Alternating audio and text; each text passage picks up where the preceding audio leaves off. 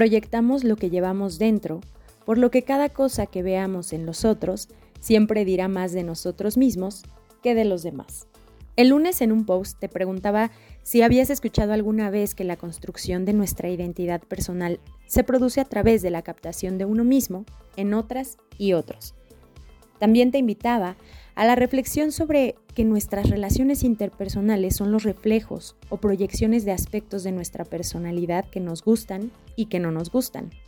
Entonces, cuando nos, cuando nos negamos a mirarnos, ya sea para ver nuestros defectos o nuestras virtudes, la vida, la vida nos pone espejos.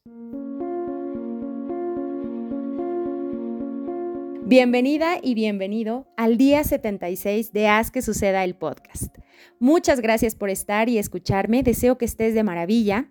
Y bueno, pues quiero platicarte un poquito al respecto porque creo que al final los seres humanos estamos hechos en la conciencia y en nuestra personalidad, a base de experiencias, y de lo que somos y nos compartimos con los demás.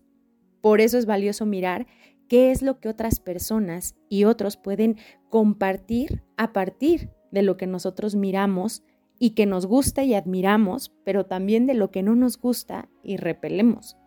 Así que, comenzamos. Pues bueno, la teoría del espejo, su autor es Jakes Lacan y dice que al igual que hay partes de nuestro cuerpo e imagen que no nos gustan, eh, no nos agradan cuando nos miramos justo al espejo, también hay aspectos de nuestra personalidad que no aceptamos. En este último caso, encontramos en los demás reflejos que rechazamos de nosotros mismos de manera inconsciente. Es decir, de alguna manera aquellos rasgos que menos nos gustan de los demás son aspectos que están presentes en nosotros pero que rechazamos. Así, lo que nos desagrada de los demás también nos desagrada de nosotros mismos. Entonces, como constantemente estamos proyectando una parte de nosotros, la teoría del espejo es una visión que nos propone o nos invita a un cambio de enfoque. En vez de tener que protegernos del otro para que no nos haga daño y nos victimicemos, debemos ampliar nuestra visión en la que nazca la pregunta, ¿para qué estoy viviendo esta situación con esta persona y qué hay de lo que no soporto en ella, en mí? También hacerte la pregunta, ¿para qué estoy viviendo esta situación con esta persona y qué hay de lo que admiro, de lo que me gusta en ella, en mí? Y aquí está lo más, lo más valioso de esta teoría. Cuando no somos capaces de ver nuestras propias sombras e incluso nuestras propias virtudes, la vida nos da el regalo de las relaciones que vivimos para mostrarnos aquellos que, aquello que está en nosotros. El otro toma la función de espejo, reflejándonos y dándonos la oportunidad de encontrarnos, así como tú, para esa persona. Hay una frase que me gusta mucho, que dice, lo que, lo que no te gusta de mí, lo corrijo en mí. Y lo que te gusta de mí, lo ves y lo reconoces en ti. Y así, la sabiduría del espejo nos comparte que hay cuatro leyes. La primera es que todo lo que me molesta, me irrita, me enoja y todo eso que quiero que cambie el otro, porque me irrita, me molesta y me enoja, está dentro de mí. La otra ley es que todo lo que me critican, me combaten, me juzgan, entramos en debate con el otro o con la otra persona, si me molesta o me hiere, está reprimido en mí y lo tengo que trabajar.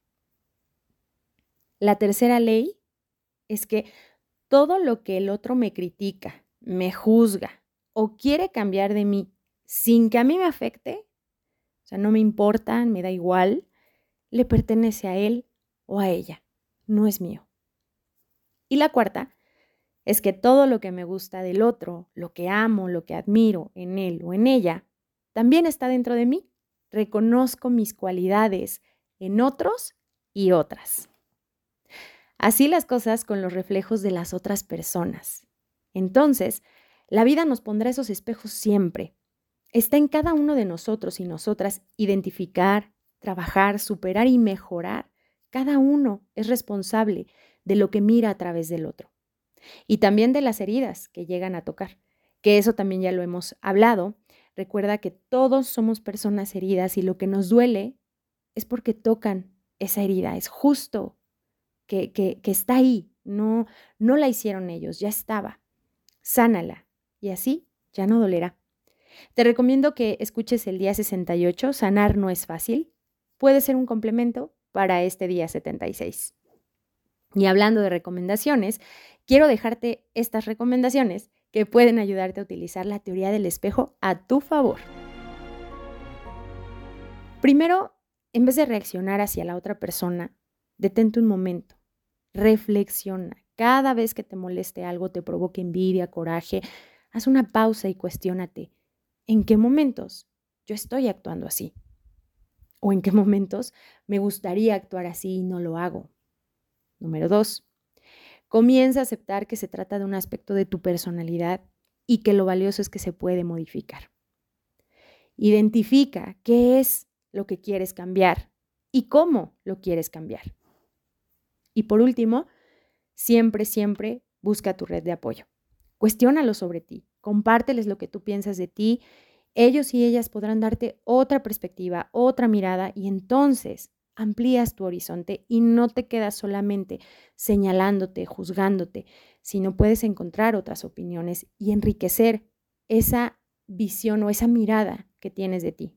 Y bueno, me gustaría cerrar con una frase de Freud un poquito chusca que dice así, antes de que te diagnostiques con depresión o baja autoestima, primero asegúrate de no estar rodeado de idiotas. Entonces, chequemos eh, los reflejos realmente, de quiénes estamos rodeados antes de em, ponernos a reflexionar.